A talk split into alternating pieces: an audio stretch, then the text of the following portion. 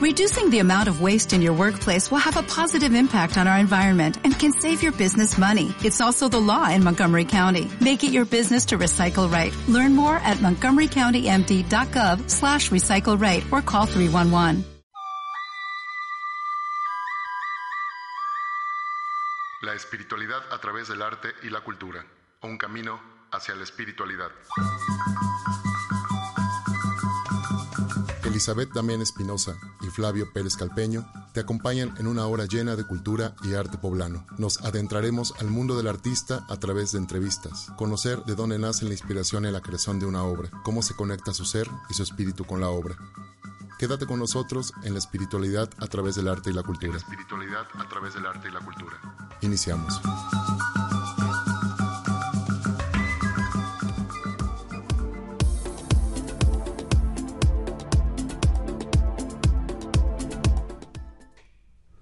Hola amigos, buenos días, amigos de Om Radio. Estamos en la página www.omradio.com.mx. Las redes sociales búscanos como Om Radio MX. Nuestros teléfonos de cabina 222 por si llamas del interior del estado, 249-4602. Estamos también en WhatsApp 2222-066120 y pues la red de Om Radio.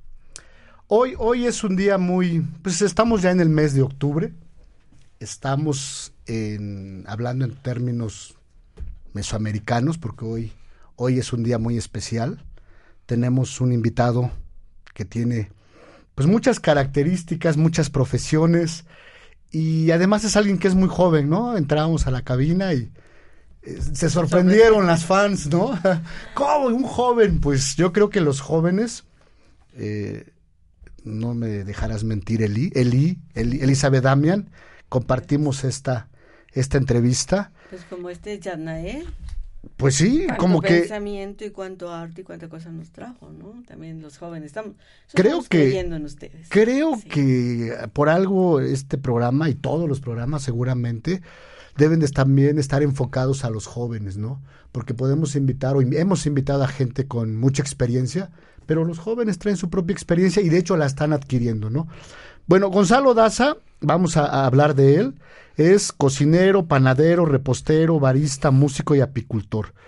Dos, cuatro, seis profesiones, porque pues en el mundo antiguo creo que este tipo de, oficios, que después se convirtieron en profesiones, debieron de haber sido, pues era algo básico en la vida cotidiana de, de los pobladores de, pues de, de, Mesoamérica y mañana es 12 de octubre, luego hablamos sobre ese punto que a mí me encanta hablar de esa Mesoamérica y ese, lo de los dos imperios, ¿no? Yo estoy a favor del imperio español y del imperio mexica. Habrá gente que diga, no, es que bueno, se respeta la opinión, ¿no? Pero bueno, Gonzalo, a ver, este, háblanos un poquito, si eres tan amable de bienvenido nuevamente al programa. ¿Podrías hablarnos un poquito sobre tus inicios? Eres muy joven, un poquito de tu vida profesional, por favor, si eres tan amable. Bueno, muy buenos días. Este, y sí, bueno, yo tengo 22 años y pues, me empiezo a dedicar, sobre todo la cocina es mi fuerte, me empiezo a dedicar porque en casa no había nadie, entonces la necesidad de cocinar, la necesidad de aprender, este fue lo que me hizo enamorarme de esto. Eh, el tener que prepararme mi propia comida y echar a perder y que supiera feo y que no supiera como la comida de mamá o la comida de papá, de la abuela, todo esto pues te va llevando a ir aprendiendo, a ir mejorando. Entonces eh, así es como inicio más o menos a los ocho años con la cocina ocho años. Así es, iba más o menos en quinto de primaria.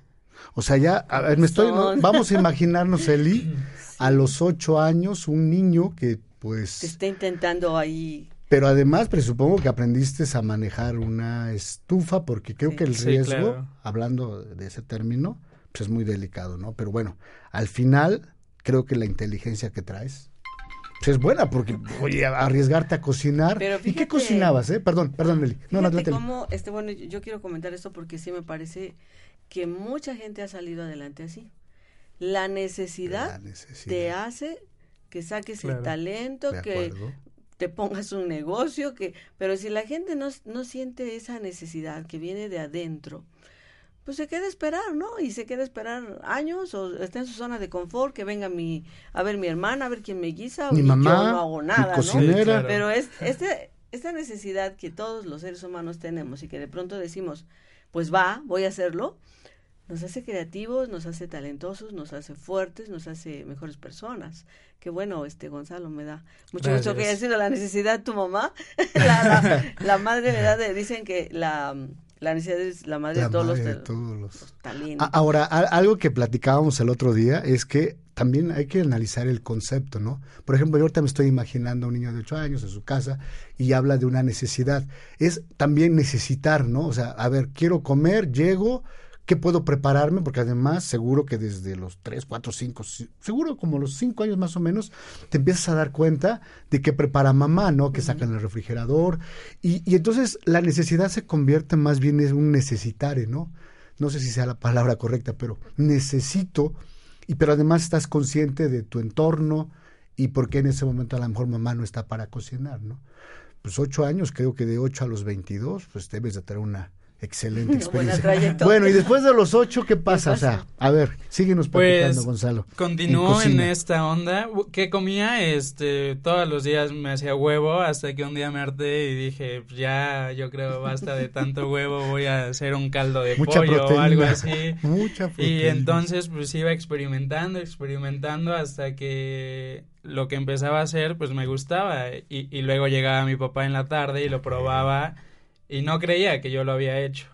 Entonces, este, empiezo a ver perdón, ¿hablamos todavía de los ocho? Sí, ¿O ya más, ya estamos todavía en ah, esa etapa donde sigo aprendiendo sobre cocina. y, este, para ese entonces yo viví en Guadalajara. Okay. Viví en Guadalajara hasta los 15 años y llegando a Puebla, veníamos un, yo soy de acá, este, venía cada diciembre aquí a Puebla y, su gastronomía me, me, encantaba recorrer las calles, ver todo lo que había para comer. Este, en Guadalajara no es así. Sí que hay comida y sí que es muy rico, pero Puebla es muy, muy vasto en su gastronomía. Entonces eso me hacía enamorarme y allá hacía algo y lo llevaba a la escuela y, y todo el mundo le gustaba. Y, y, así es como me enamoró de esto. Ya al llegar a vivir aquí a Puebla, este, entro a trabajar a, a Shirushi, y comida japonesa, algo que nada que ver con lo que había hecho y pues igual me enamoro y, y, trabajando en diferentes restaurantes es como yo voy aprendiendo más, como voy experimentando y como pues va creciendo toda esta gama de cocina y, y voy viendo qué es lo que más me gusta. O sea, la práctica hizo al maestro. Pero, pero Gonzalo, y es una pregunta que a mí en lo personal me inquieta un poco porque yo tengo un restaurante y a veces me meto un poquito, pero generalmente cocino solo para mis amigos, ¿no? Si alguien me dijera, oye, vas a Flavio, ¿quieres cocinar para un grupo? De... No, yo diría, no, espérame, no es tanto por los tantos, sino como que no es esa mucha la motivación. Pero bueno, en tu caso, ¿cómo es que se siente ese amor? Porque no nada más es por comer ahora, bueno, era en ese momento, sino qué cosa, qué sentimiento Hablamos de espíritu otra vez. ¿Qué, conectó? porque seguir una profesión de cocina, yo siento que es como también otra profesión la que menos te guste, se me ocurre, ¿no?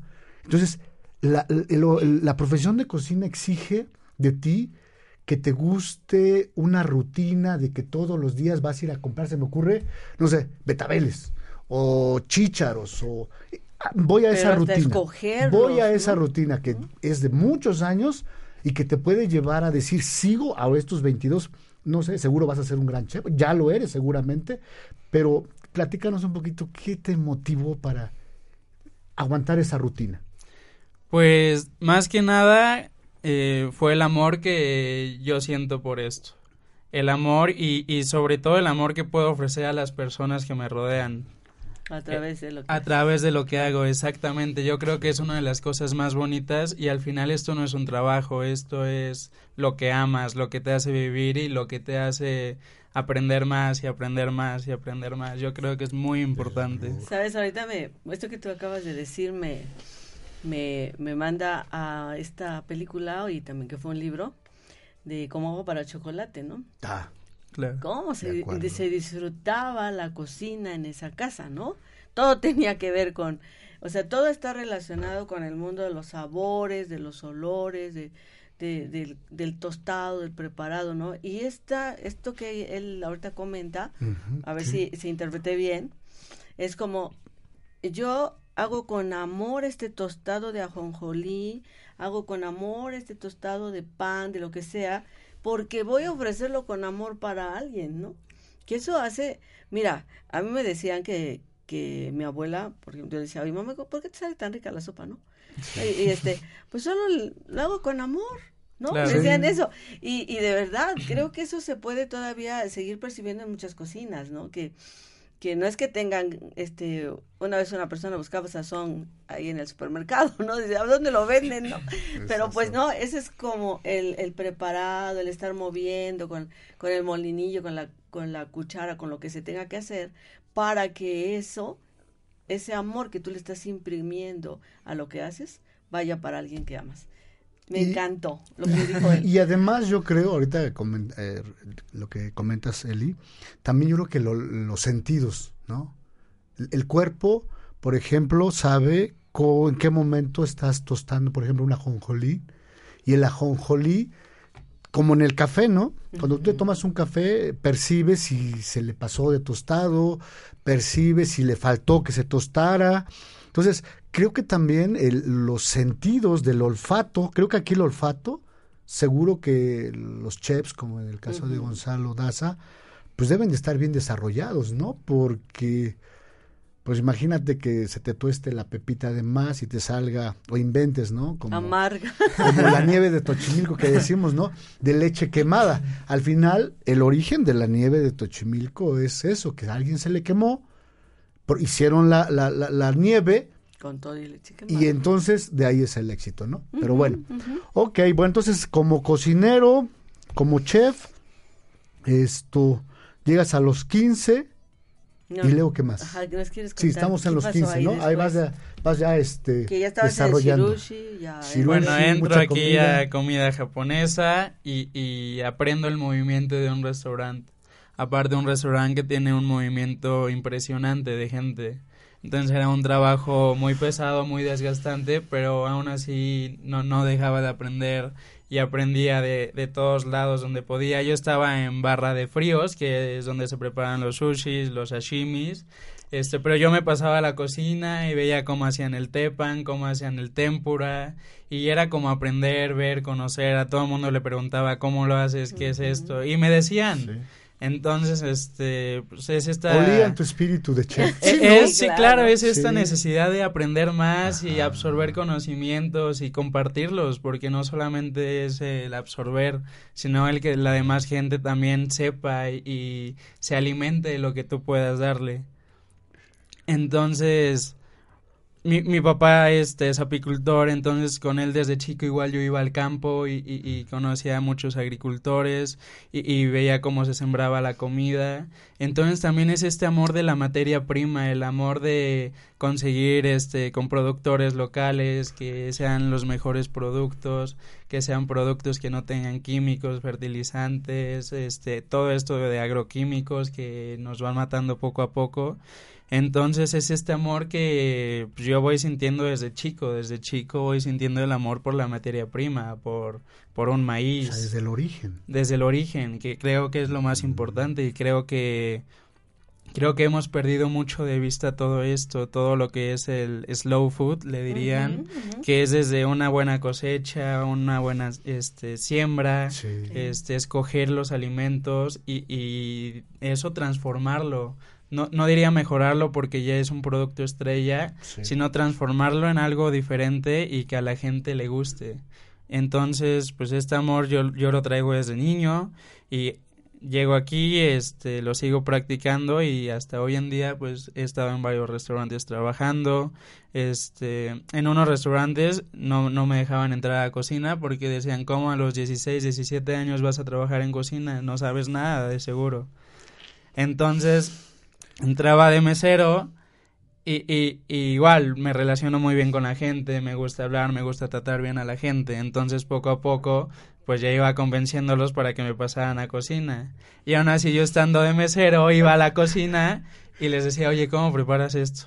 Ah, ok, ok. Y si le haces así, así, y a veces decían, oye, pero quedó mejor así, o, o tal vez, ¿por qué no ya no pides tu cambio a cocina? Mm. Entonces, poco a poco, este, iban confiando en mí para que yo estuviera en cocina. Entonces es así también como este pues yo tengo que ganarme el lugar y que, y, que la gente entienda. la voluntad de estar de ser perseverante porque yo que conozco una cocina, y no vamos a decir nombres, saludos a las cocineras de la finca Mariana y Marcos Tochimilco, por cierto, si nos están escuchando, es, la parte más ruda la cocina. Y yo algún día preguntaba, no, si era el nombre de un restaurante muy famoso comercialmente aquí en Angelópolis, y no voy a decir la palabra, pero es donde dicen que los salen volando los sartenes y todo, ¿no? Porque al final eh, hay que tener ese espíritu que tienes tú, ¿no? De decir, tengo que tener la fuerza de voluntad para poder y alcanzar mis, metas, fuerza y conciencia, ¿no? Porque la conciencia eh, de la que ahorita yo veo en este joven, de estar manejando la comida que no está con agroquímicos y pesticidas y todo lo demás, pues es lo que es lo ideal. De hecho, por eso yo creo que nuestros abuelos no se enfermaban porque comían de la tierra directo, sin químicos, ¿no? Eran solo orgánicos, los abonos que le ponían, ¿no? La lombricomposta o el estiércol, lo que fuera, pero no ponían nada de agroquímicos. Entonces las habas eran deliciosas, este, los cejotes, todo.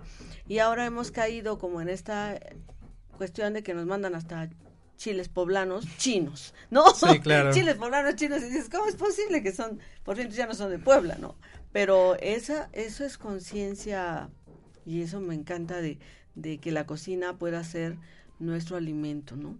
El alimento puede ser nuestra medicina también y ya no estar, este, ¿por qué enfermando, no? Pero enfermamos por ah. los pesticidas que tiene la comida. Ahora, Gonzalo, digo, yo viví una época y si, yo no me voy a adentrar mucho en ese tema, pero porque es un poco delicado y complejo, pero tú como joven de 22 años, eh, si has encontrado, sin que nos des, si quieres, los nombres de los lugares, si hay lugares donde todavía están sembrando eh, verduras con nutrimentos, vamos a llamarle nutrimentos para ellos mismos, naturales. Si hay lugares. Si hay lugares. Eh, no he estado en un restaurante donde manejen esto. Ya. Todo este van con quien se lo dé más barato y no importándole la materia prima. Ahora está, se está dando, mucho esta conciencia del consumir orgánico, el consumir limpio. Esto es algo que se está dando apenas. De ser algo a lo que estábamos acostumbrados, este, desapareció y ahora ya es una moda. Está entrando como una tendencia y la diferencia en esto obviamente es más caro el producto y hay que buscar a los productores. ¿Qué es orgánico para ti? Orgánico son alimentos que no tienen ni un químico. Puede tener un abono, pero que su abono sea este no sé, de excremento de vaca, con cáscara de verduras, con cáscara de huevo, etcétera. Es una composta. Pero se dejó de usar igual por todo esto. Queremos tener chile poblano todo el año pues ¿cómo lo hacemos? Entonces le tenemos que meter químico. Porque la tierra Entonces, igual hubo un programa de gobierno donde saben que este nosotros les regalamos todo este químico y van a ver que les va a funcionar súper bien y después ustedes eh, consuman estos químicos y este es más barato, todo el tiempo van a tener cosecha y este pues ya no van a tener pérdidas es igual esta parte de que el consumidor, el consumidor no paga los alimentos este, al precio que vale el esfuerzo, el trabajo del agricultor. Entonces yo creo que es culpa tanto de, de todas partes, como consumidor, como agricultor, como gobierno. Entonces, este, es algo que se está dando, es una nueva conciencia, este, que apenas está fluyendo y, y sobre todo en comunidades, este, hay una comunidad que se llama Osolco. Ah, sí, conocemos. ah, perfecto. En Calpan. Así es. Es el municipio de Calpan, sí. Esta comunidad es de, de migrantes, entonces su estándar de vida es de los 12 años se van a Estados Unidos, regresan a los treinta y tantos y, y, el dinero que pudieron haber ahorrado pues, no tienen una dirección para gastarlo, entonces se crean una casa, después ya no tienen nada de dinero y se tienen que volver a ir. Entonces es un pueblo donde no hay jóvenes. Entonces hay una empresa que ahora se llama Mazolco, también la conocemos. También la conocemos. Saludos a Mazolco. Saludos a Mazolco. Leo Telles.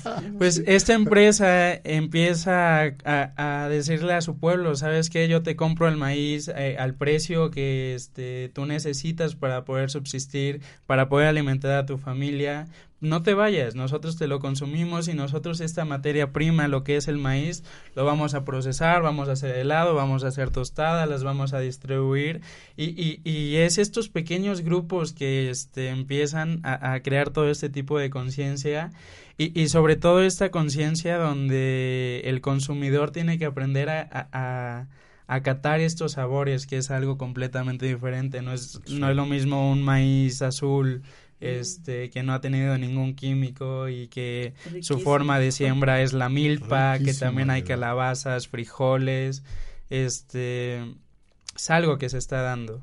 Y es algo en lo que hay que hacer mucha conciencia sobre todo esto porque todavía todavía falta estos chicos eh, cómo se dan por qué de pronto los muchachos están pero que invitado a músico ahora es un chef pero quiero mandarle un saludo especial porque creo que hace, hace es necesario el, saludo al arquitecto Antonio Cepeda, Antonio Cepeda Pérez, que es fotógrafo, arquitecto, lo describimos ayer, lo describe alguien, una personalidad muy importante, y me está escuchando seguro esa personalidad, como un vanguardista.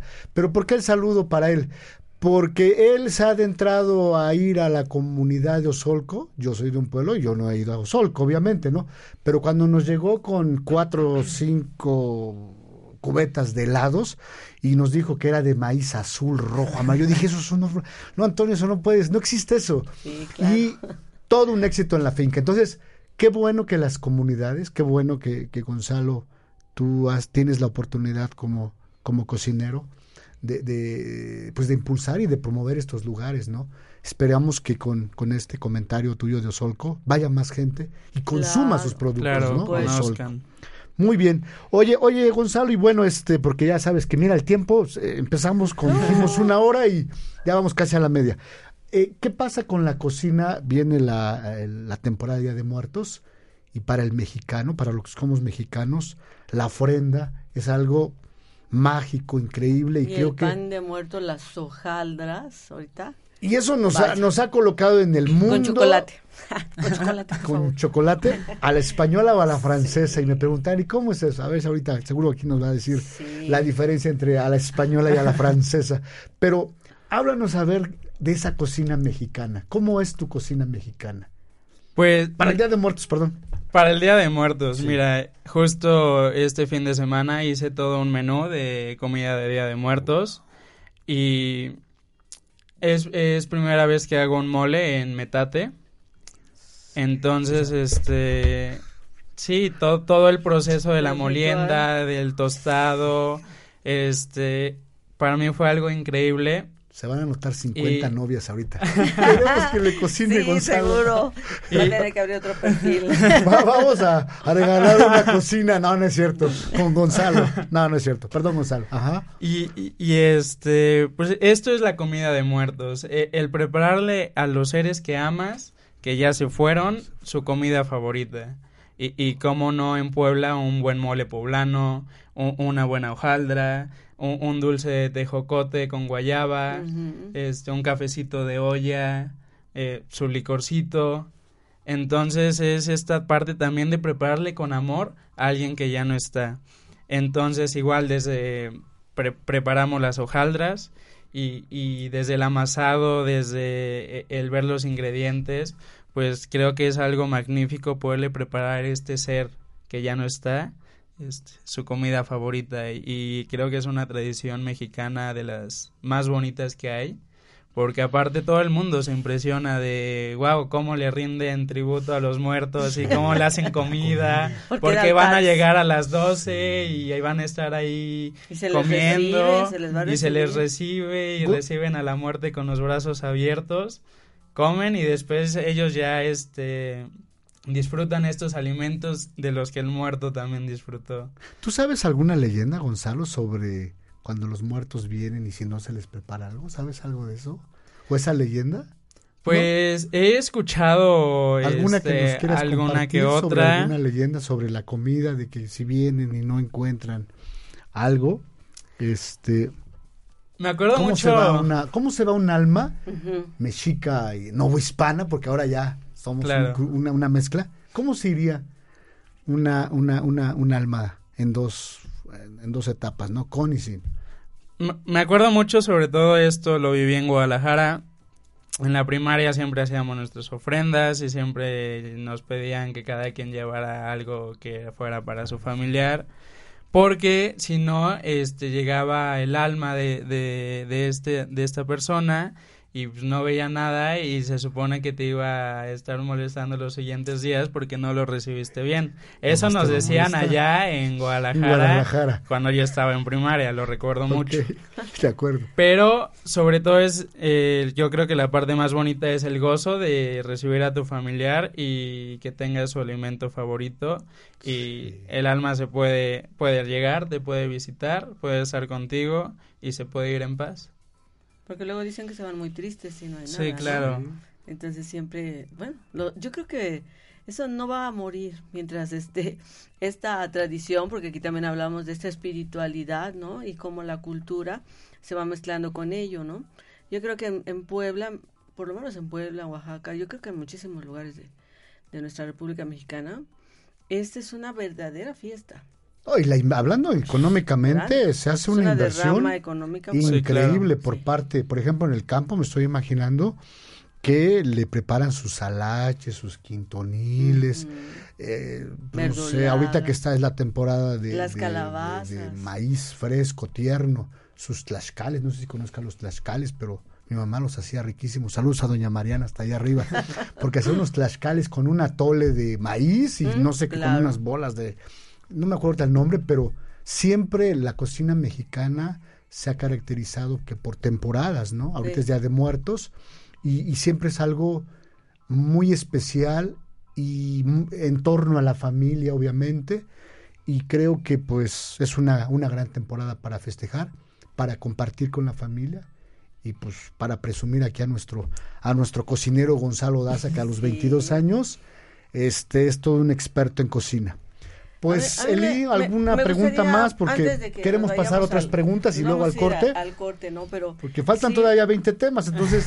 sí, esta, toda esta relación en la que te estamos ubicando, ¿no? Me llama mucho la atención la de la de las abejas, ¿no? De la apicultura.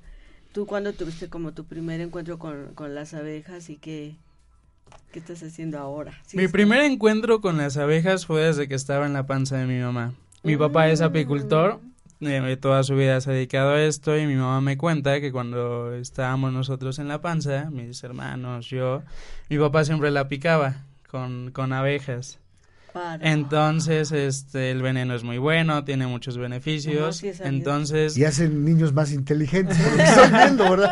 Conscientes. Entonces, prácticamente yo mamé todo esto. Entonces, lo de apicultor lo llevo desde que era muy, muy, muy pequeño, yo acompañaba a mi papá, él daba capacitaciones en Guadalajara para apicultores, este, ahora tenemos una, una fundación que se dedica a la protección, el cuidado de la abeja. Entonces, sí está, este, pues está casi en peligro de extinción.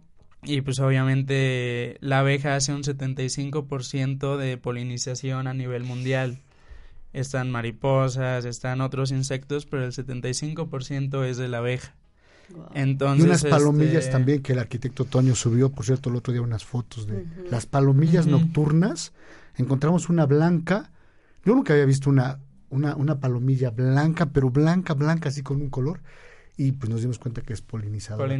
¿Qué está provocando, Gonzalo, que, que estén muriendo estas abejas? ¿O por qué ya están en peligro de, pues son diferentes factores, empezando desde el apicultor, este, en sus manejos con, con las colmenas, pues no, no, no tienen el cuidado de destapar una colmena y se llevan ahí cientos de abejas muertas o cuelan la miel, igual van cientos de abejas ahí muertas colándose como si fuera cualquier cosa, entonces, pues es la, la, falta de conocimiento sobre cómo tratarlas, cómo hacer el buen manejo de la abeja, de la colmena, este sus cuidados porque también tienen enfermedades, también tienen plagas, tienen este hay hay que tenerles medicina, hay que darles una buena alimentación.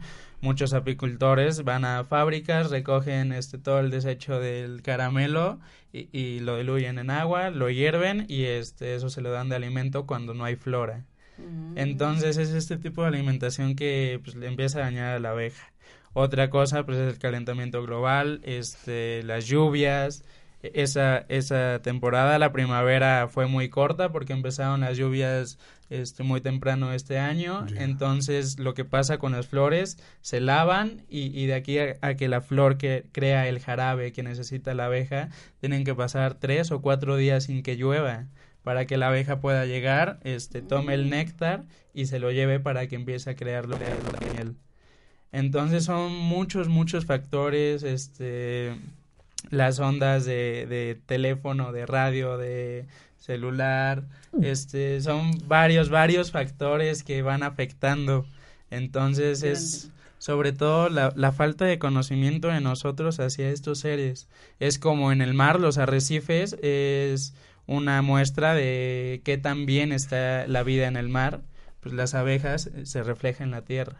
Wow, con esta información Vamos a irnos a un corte. Nos vamos a un corte porque, porque ya hay mucho, mucho, espiritualismo con mucha conciencia. También este preocupados. don Gonzalo ya nos vino a preocupar más sobre el ambiente. Vamos a un corte, regresamos. Gracias. Gracias.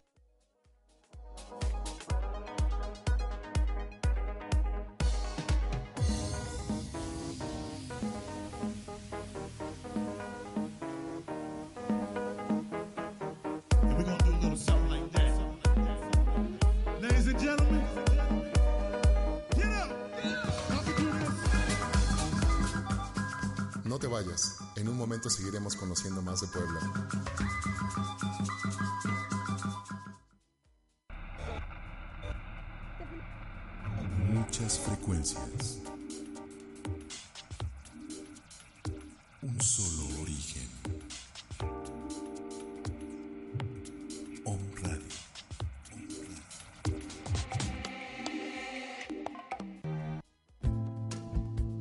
Centro Mindfulness Transpersonal Puebla. El despertar de la conciencia.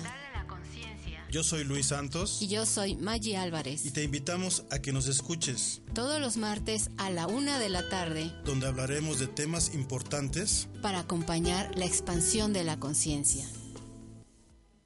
El Instituto Cualicali Cholula te invita a conocer su oferta educativa. Cualicali, Casa Buena, seres con calidad humana. Pone a tu disposición la especialidad de asistente educativo, inglés, preparatoria abierta, cursos para obtener certificado de bachillerato en un solo examen, cursos de verano, de regularización y apoyo para niños. Estamos también con el servicio de rehabilitación y atención a personas con discapacidad y adultos mayores. Estamos en Cholula, privada 21 Norte número 1, San Cristóbal Tepontla y en San San Juan Coatlancingo en la tercera privada de Miguel Hidalgo, número 5. Teléfono 571-4819 y 226-8801. Síguenos en Facebook como Instituto Cualicali. ¿Quieres aprender a co-crear la realidad perfecta y armónica? ¿Quieres estar siempre saludable? Escúchanos todos los martes a las 14 horas por On Radio, Alquimia Radio. Activa tu poder creativo.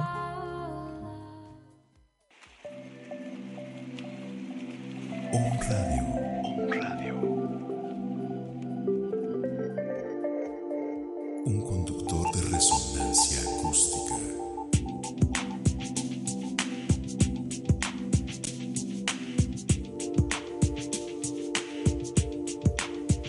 Un Radio. La espiritualidad a través del arte y la cultura. Regresamos.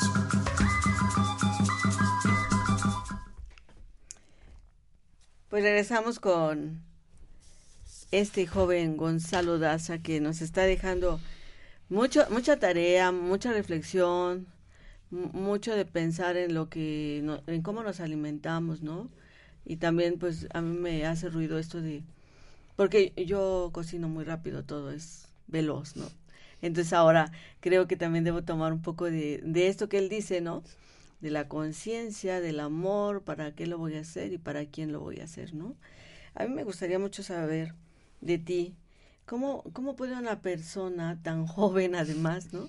Amar tantas cosas a la vez. Usted se define cocinero, panadero, repostero, barista, músico, que todavía nos falta saber de esta parte de la música, y apicultor. Ya nos hablaste un poco de la apicultura. Pero, ¿cómo, cómo pudiste, así como, ser tan ecléctico con todo esto, no? Pues creo que mi mente es muy dispersa y me encanta aprender, me encanta leer, entonces mientras más conocimientos, mientras más me pueda nutrir, este, soy más feliz.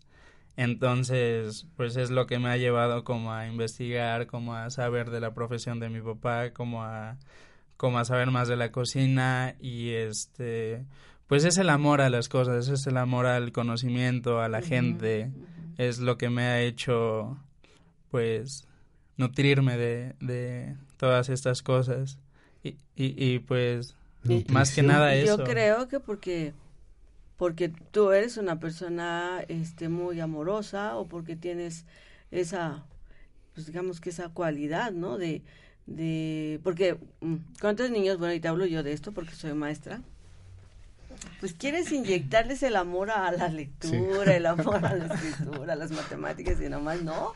Pero esto se tiene que tener como inherente o pegado a, o, ya traerlo, ¿no? O genético, como él dice, pues yo entre más sepa, soy más feliz. Y eso sería, sería una frase Su como felicidad radica en conocer más. Exacto, pero luego sucede que pues no, no a todo mundo se le da. Entonces yo este, agradecida con tus papás que seguramente hicieron un buen trabajo desde que estabas en el vientre, como bien acabas Con los abuelos. Con los abuelos. Es que sí, obviamente el linaje sí. tiene que ver. Y dicen mucho que el linaje de la abuela materna. Sí, así ¿no? Es. Yo no sé por ahí que tengamos que hablar, pero... Bueno, pero, no, no, nos van a los abuelos sí, y los papás. Oye, no, nosotros todos. que... Los todos, abuelos mejor todos. son un linaje que te respalda y del cual tú vienes y ya traes esa carga genética, por supuesto, de... Es más, se dice por ahí que para, para que un hijo sea consciente, inteligente, reflexivo, creativo y demás, la mamá debió haberse preparado 20 años antes. ¿Y qué es 20 años antes? Pues desde la abuela, ¿no? Cierto. Entonces, por eso, este, pues yo creo que tú eres como un buen resultado. Y me encanta Gracias. que estés aquí, que, que hayas Gonzalo. aceptado este, venir a, a esta entrevista. Gracias Y a este- A esta plática de amigos, de que queremos Sí. saber cómo piensan los jóvenes y qué están haciendo con tantas profesiones a la vez. Y de todas estas, ¿cuál más te gusta? Este, la cocina. Ajá. La cocina es mi, mi más fuerte. Lo veremos en esos programas de chef de Nueva York que venden cacerolas, ¿no? Pues, Esos son- esa- esa- esa muy parte a la mejor. Yo creo que, vaya, él que está en el medio, él sabe cómo, cómo son esos tipos de, de- de trabajos, de programas, ¿no? Y los requisitos, presupongo, porque para llegar a esos niveles, y no digo, cuando digo niveles no me refiero a un nivel superior o inferior, no, me refiero a que hay mucha capacidad en los jóvenes hoy en día, y creo que lo platicábamos también con un chico que vino, que es este, pintor y algo escultor, ¿no? eh, la- lo- los, los lugares o los medios para difundirlos no están todavía como que muy preparados para esa situación. Pero yo creo que vaya a platicar contigo y hablar de esto, y lo digo con todo respeto para los comerciales, ¿no? O los que también han tenido su propio esfuerzo. Pues no encuentras todos los días un chef tan joven y además tan comprometido con su trabajo. Se nota hasta tu forma de decirlo, de, de comentarlo, que para ti lo que tú dices, ¿no? Tu nutrición es el conocimiento. ¿Hay algún lugar donde tú hagas algunos festivales o hagas, hagas alguna presentación de tu comida? ¿O, o dónde pueden nuestros Ajá, amigos exacto. ir a comer Sí, comida Gonzalo Daza? Además, ¿sí, Pues- ¿sí tienes un restaurante o tienes un espacio? No tengo un espacio, sobre todo cuando me, me ha tocado cocinar para gente es porque me recomiendan y me piden que haga una comida para tantas personas y es como lo he hecho. O sea, por este medio, si, si alguien se interesa en algo de, una, co- de un evento, un banquete, Sí, te puede claro que buscar. sí, pueden De buscarme y Bueno, ya con está. todo gusto. Perfecto. Excelente. Bueno, este, yo sí quisiera saber qué hace un barista. ¿Qué hace? ¿Cuál es? Ahí está Esa. ya. Un Ya barista. el. Ah, ya.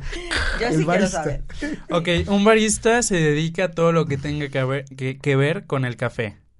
Desde el tueste del café, el tipo de planta y lo más importante es la preparación. El tipo de café, si es un americano, si, si es un expreso, un expreso doble, un latte, un macchiato. Eh, a eso se dedica un barista, a, es hacer arte con café, este, mm. a, a, darle a la gente y que deguste este exquisito sabor que tiene el café en todas sus diferentes formas. ¿Cómo defines el sabor del café? Porque probamos el té, probamos el café, probamos el chocolate de agua, el chocolate a la española, a la francesa, y pero ¿por qué el café tiene un lugar tan especial en el mundo? Que digo, al final creo que en el mundo habemos millones de consumidores y además todos los conflictos que de por sí ya crea la comercialización del café. ¿Cuál es para ti la esencia o por qué tomar café? Pues no, no tendría así una definición exacta del por qué. ¿Qué? Pero por ejemplo, a mí en lo personal me encanta eh, tomar una buena taza de café y que te active un ratito para hacer tus actividades. Es, lo principal. Es un por, ¿Cuál es el, el consumo más grande de café? El, el café, este, yo creo que tiene un consumo en todo el mundo impresionante. Y, y, sobre todo es esto, ¿quién no antes de irse a la oficina, a su trabajo, se toma una taza de café para que se active? Porque se han hecho estudios. Yo tomo seis tazas de café y quien me esté escuchando me va a regañar porque me dijeron, bájale a ese nivel de café. Pero ya es como que mi estímulo, me encanta, es una necesidad, el café pues se va haciendo también a lo mejor una leve adicción, pero sí se han hecho estudios, se han, hecho estudios que este el café antes, eh, o sea, en la mañana es el, es el mejor momento para tomar café porque activa nuestros sistemas este neuronales, hace que nuestras despierten nuestros nuestras células del cerebro. Entonces, yo creo que una buena taza de café siempre es bienvenida en la mañana. Yo como que en la tarde pues también todavía, pero ya en la noche digo, ay, no, mejor ya no. Pero obviamente yo creo que el café es como el, momento para la charla, el momento de las confesiones, de la plática con los amigos. Entonces el café sí es importante y gracias por darnos esta ilustración de el barista. Entonces ahora ves que hasta le hacen este corazoncitos al café y eso. Arte late. ¿Tú has, tomado cursos sobre eso, presupongo, o es una inspiración? Todo esto fue por trabajo.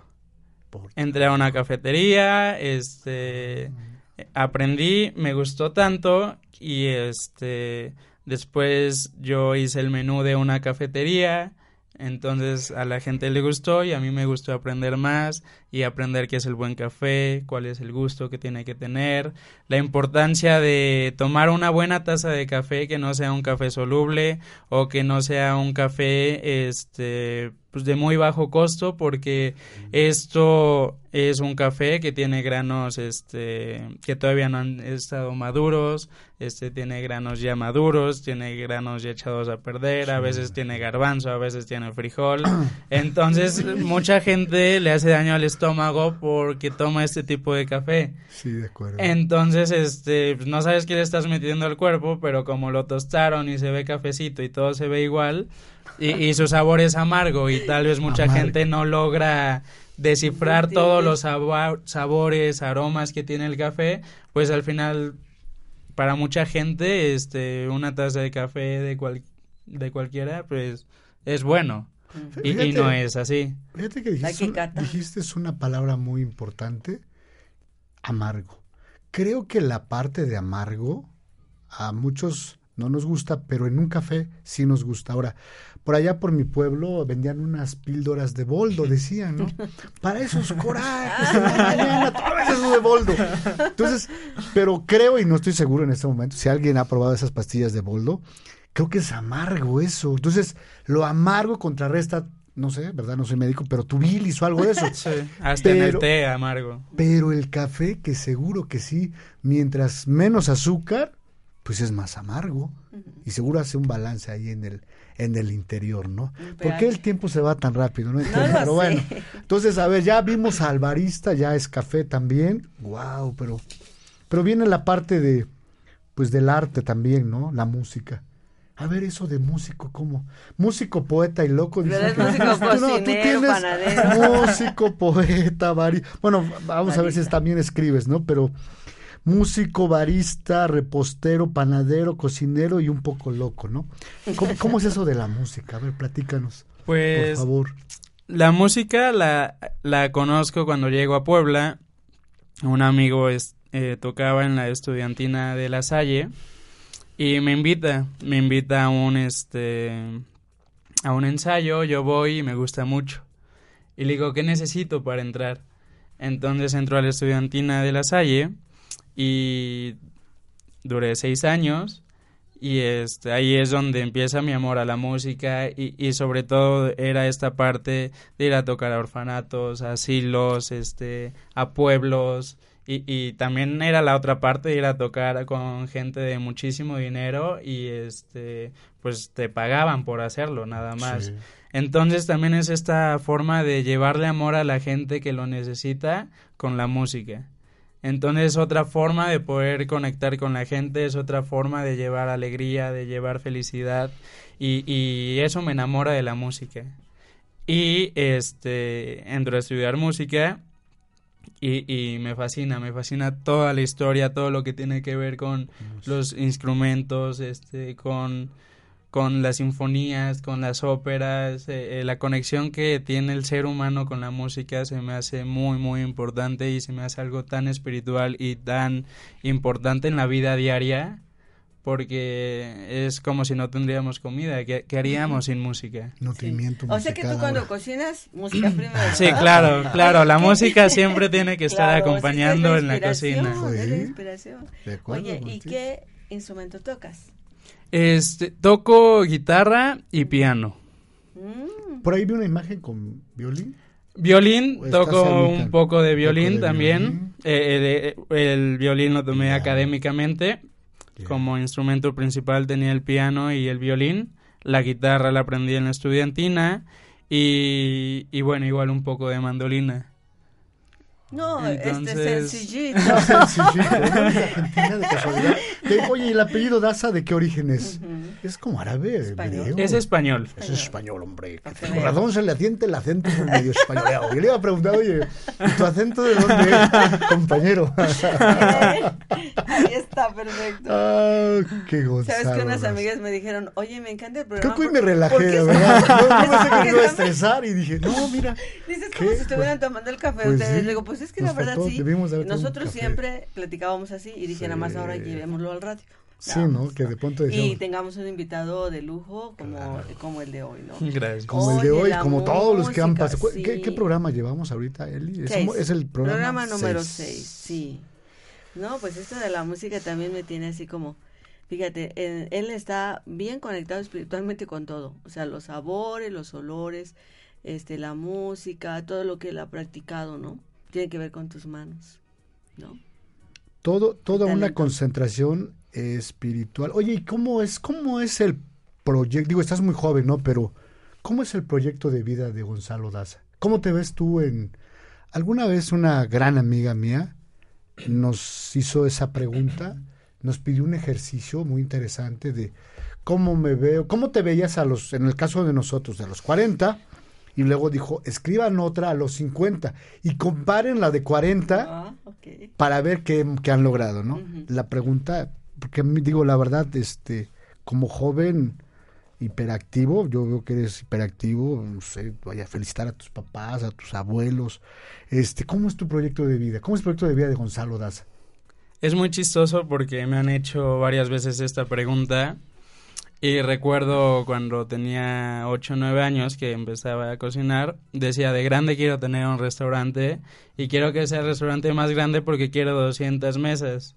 Obviamente no, no sabía la, la magnitud de lo que era tener un restaurante y ahorita para nada tendría un restaurante de 200 mesas. Pero hoy en día, este, no tengo algo definido para mi futuro. Lo único que sé es que quiero seguir cocinando y que quiero seguirme nutriendo de lo que estoy viviendo ahora. E, es lo que tengo seguro. no, no sé si voy a tener un restaurante, no sé si voy a, cocinar para tal persona. Este, más bien yo creo que lo importante es lo que estoy haciendo hoy en día y cómo esto me puede ir ayudando para poder crear un buen futuro para mí. Pero mi día es lo más importante. Mira, estos chicos o, este, estas nuevas generaciones, yo las veo con este pensamiento mucho de la, del aquí y el ahora, ¿no? que no, no mucho a nosotros nos hablaron de eso, ¿no? A nosotros nos, nos prometían un sueño. Nos decían, cuando seas pues grande vas a lograr no sé qué, vas a hacer. Bueno, nos decían que estudiáramos primero una carrera. Porque, para que seas alguien, como si ya no fuéramos nadie. No, como si no fuéramos nadie por el hecho de ya estar Y estudiamos una carrera. Y ya cuando ves la realidad dices, ups, no ya la carrera ya tengo por otros lados. entonces, este pensamiento actual a veces de los jóvenes que nos, a, a la Estamos gente. como sorprendidos, ¿no? Nos decimos, ¿cómo? ¿No? ¿Pero por qué? Pero sin embargo, yo creo que es, ahora yo lo pienso y digo, qué cuerdos, ¿no? Creo que los más cuerdos, porque están viviendo tranquilamente su aquí y ahora. Y, y para qué se angustian por el futuro y para qué se preocupan por el pasado, si no lo van a poder cambiar. El pasado, ese que te tocó, ya te tocó. Por lo menos el de Gonzalo, su pasado ha sido bueno, entonces creo que ya es un buen cimiento, ¿no? Claro. Y seguro para muchos jóvenes, a mí algo, y digo, y gracias Gonzalo por compartir esa idea, porque seguro que hay muchos jóvenes que uno como padre le dices, ¿qué vas a hacer? A ver, ¿qué sigue? No, ya estudié una maestría. Oye, hijo, ¿y qué más vas a estudiar? Este papá, tranquilo, espérame, quiero disfrutar un poquito, no estar, haber estudiado desde que empecé, desde los cinco años, seis, ¿no? Y lo sigues manteniendo que sigan estudiando. Entonces, digo, qué, qué interesante que, que tú, y además te vemos tan, no sé, tan seguro, tan pleno, que realmente creo que todos los jóvenes deben de seguir hoy en día su propio instinto, ¿no? ¿Qué les dirías tú a los jóvenes ahora, los que te están escuchando? Pues principalmente que hagan lo que aman. Si, si se dedican a algo que no les gusta, jamás, jamás van a ser felices y, y no van a tener un buen futuro para empezar. Sí, y eso es cuestión de los papás también, porque luego los papás te dicen, no es que tú tienes que ser dentista porque tu papá, porque tu hermana, porque Por la tradición. ¿No? Justo, y luego pues eres dentista, pero no eres tan feliz. Claro, justo en la licenciatura en música, pues tenía muchos amigos ya de 30 años que sus papás los obligaron a estudiar otra cosa, pero jamás fueron felices y eh, ya su sueño era estudiar música. Ya, ya le traje el título a mi papá. Oye, te quiero comprometer, a, no sé si nos quieras regalar una receta, una receta así práctica, fácil, que las personas que nos escuchen la disfruten. No sé si podrá ser algo sencillo, piénsalo. Todavía te vamos a algo de tu, algo de tu creatividad. no sé, a mí se me ocurre pues, pero no sé tú cómo lo sí, ves. Sí, está perfecto. Este a ver, no, oh, oh, perdón, Gonzalo, me quedé pensando.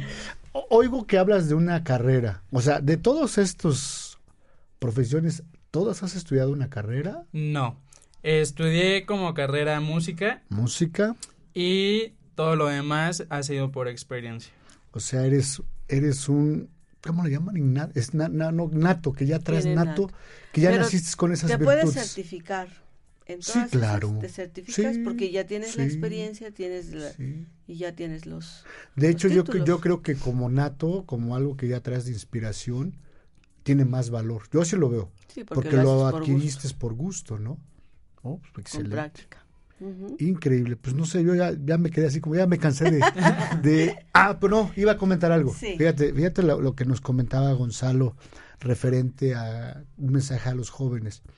Yo creo que hoy un día, hoy en día, perdón, hay mucha gente que no ha encontrado todavía qué hacer y desafortunadamente llega la edad, llega el momento de que ya no puedes tener un trabajo fijo bajo una nómina hay mucha gente que se desespera, y hablo de mujeres, de hombres y de jóvenes y, y, de muchas personas, ¿no? Entonces, el mensaje es muy, muy positivo, ¿no? En el sentido de lo que dice Gonzalo. Siempre hay que seguir el espíritu, hacer lo que a ti te gusta. Porque si te da pena, si por pena dices, no, es que a mí me gustaría hacer, no sé, vender nieves, pues haz nieve. Seguro esa nieve, como lo dice Gonzalo, le vas a poner mucho amor. Ese amor, hablando de energía y de espiritualidad, ¿verdad? Va a, que te compren. Sí, va a ser que te compren, ¿no? por supuesto. Y hoy en día yo veo, por ejemplo, en el como centro... Como la finca Mariana y Marcos. Que como en la finca Mariana y Marcos. Siempre vamos, que todo lo hacemos por amor. Y que tampoco soy chef, ¿no? Pero hago ahí mis, este... Tuve un día, no vamos a decir los nombres porque se va a enojar si digo los nombres, pero tuve dos, este, dos invitadas muy especiales y yo me atreví a preparar el menú, ¿no? Un menú sencillo, obviamente.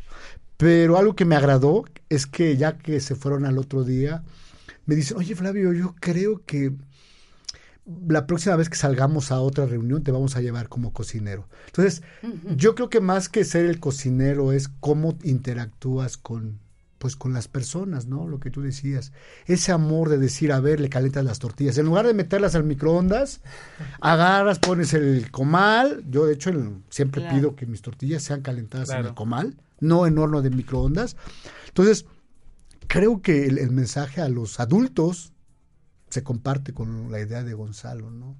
Hay que seguir, mientras tengamos vida, mientras tengamos tiempo, pues hay que desarrollar ese, ese espíritu, ¿no? Y, eso te va a llevar al ser. Y después al tener. Y ser pleno. No. Pero, y el dinero, y perdón que tome, toque el dinero, al decíamos, ¿no? El dinero es bueno, el dinero es bueno, no es malo. Y cuando haces las cosas por amor, por propia convicción, seguro el dinero va a llegar solito. sí, claro. ¿No? Y no estar pensando, porque nosotros fuimos de esa generación, ¿eh? De que tienes que tener tu nómina cada 15 días, de que tienes de que contratar un crédito, de que tienes que comprar una casa. Y así, entonces, y vas viendo, vas creciendo y vas viendo que ya tengo 25 y tengo que adquirir ahorita una casa, porque si llego a los 30... Y no tengo, ya estoy fuera de... Y Gonzalo ya nos puso el ejemplo de que no se preocupen, mejor ocúpense. Exacto. ¿no? Y nútranse, nútranse de, de, cocina, ¿no? Bueno, yo creo que es una receta que se ha perdido mucho en Puebla y justo la preparé este fin de semana, que es el punche. Mm. El punche para Día de Muertos. Es un tipo de gelatina de maíz azul, eh, cuaja con el maíz azul. Entonces es medio kilo de maíz azul, un litro de agua, el maíz se tiene que dejar remojando desde un día antes para el día siguiente molerlo. Este, pueden hacerlo de dos formas, pueden molerlo en metate, pueden molerlo en los molinitos manuales o ir al molino. Eh, yo recomiendo que lo muelan en casa porque en el molino se mezcla con el maíz blanco y se pierde un poco toda esa consistencia. Y este se pone a hervir el agua, se agrega el maíz, se disuelve bien se cuela para que toda la cascarita que tiene el maíz, este, pues aparte de eso, se le agrega canela, vainilla y se deja hervir un buen rato. Se agrega piloncillo al gusto y, y listo, ya tienen una gelatina de maíz azul que se prepara para el altar de Día de Muertos. Y, y algo muy importante, Gonzalo, yo he escuchado de algunos de algunas personas que cocinan eso, pero que también tienen que estar mueve y mueve y mueve hay la repostería mexicana, hasta donde yo sé, muchos, muchas cosas que se hacen se tiene que estar mueve y mueve y mueve. Porque ese es realmente el trabajo. Y ese es realmente también el, valor, el amor y el valor de decir, oye, me voy a servir un, me van a servir un punche, creo que se pone luego en unos platos, así debe ser, no entiendo por qué la parte más delgada, o sea, tiene que ser muy delgadito para que pues yo creo que para la elegancia, ¿no? No sé. No, vaya, por lo menos la persona que yo algún día vi eso, yo nunca aprendí a hacerlo, ¿eh? Y ahorita que, estás diciendo eso, se está perdiendo, es, tienes razón, Gonzalo, pero pues es mucho trabajo eso, ¿no? Y, pero lo haces por amor pues, para las almas, para las almas que viven. ahora somos vida comida rápida, este todo rápido. oye Gonzalo, ¿y tienes en puerta, ya estamos en el último trimestre del año, y algún festival o algo así que vayas tú a presentarte, que quieras invitarnos y invitar a nuestros radioescuchas o, o algo que tú quieras compartirnos, vayan, hagan esto, vaya, que se sienta la fuerza de don Gonzalo Daza. Eh, eh, por ahora estoy haciendo tamales de maíz azul este, veganos y vegetarianos mm. para toda esta gente que no puede consumir grasas, que no puede consumir este, alimentos de origen animal y este, todo el proceso es molido en metate, ollas de barro, este, vaporeras de barro más bien y estoy yendo a diferentes tipos de mercados alternativos como Sagrado Mercadito, este Amantoli, este la Feria Vegana. Entonces ahí este se llama Tlacuali, con doble L. Ahí nos pueden encontrar en Facebook y Tlacuali? es cocinero. Mm. Usted es un gran tlacuali. En, en, náhuatl. En náhuatl, así es. Entonces nos encuentran así en Facebook y ahí es donde nos pueden encontrar. Pero también nos vas a dar el gusto y el placer de que vas a ir un día a la finca Mariana y Marcos Tochimilco, ah, ¿verdad? Claro que sí. Lo vamos a programar, seguro que sí. Oye, Gonzalo, pues el tiempo siempre aquí nos, nos no sé por qué siempre nos, nos corre. Eh, en lo personal, quiero agradecerte que hayas aceptado la invitación. Fue un reto para nosotros, realmente. Eh, que pues que hayas aceptado, ¿no? Te agradezco mucho, un placer. Eli, algunos comentarios. ¿eh? Bueno, yo ya estaba conocida de tu prima, ya salí por ahí, pero felicidades. Queremos agradecerles a todos nuestros radioescuchas y nos vemos el próximo martes. Y hagan el el punche, porque ya viene el Día de Muertos. Muchas gracias. amigos. Gracias, Hasta luego. Gracias, Gonzalo.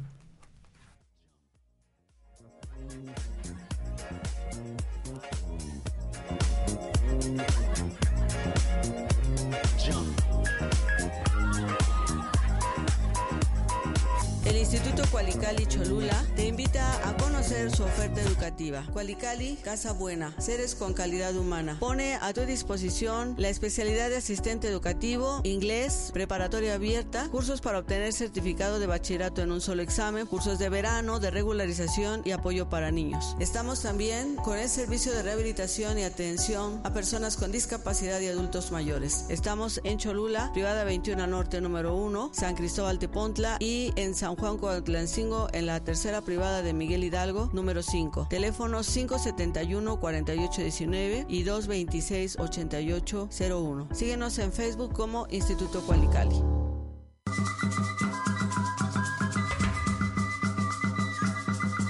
La espiritualidad a través del arte y la cultura. Un camino hacia la espiritualidad. Te espera la próxima semana para seguir recorriendo el arte y la cultura poblana desde la espiritualidad. Desde la espiritualidad.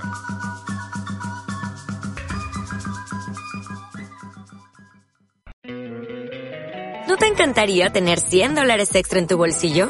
Haz que un experto bilingüe de TurboTax declare tus impuestos para el 31 de marzo y obtén 100 dólares de vuelta al instante. Porque no importa cuáles hayan sido tus logros del año pasado, TurboTax hace que cuenten. Obtén 100 dólares de vuelta y tus impuestos con 100% de precisión. Solo con Intuit TurboTax. Debes declarar para el 31 de marzo. Crédito solo aplicable al costo de la presentación federal con TurboTax Full Service. Oferta sujeta a cambios o cancelación en cualquier momento.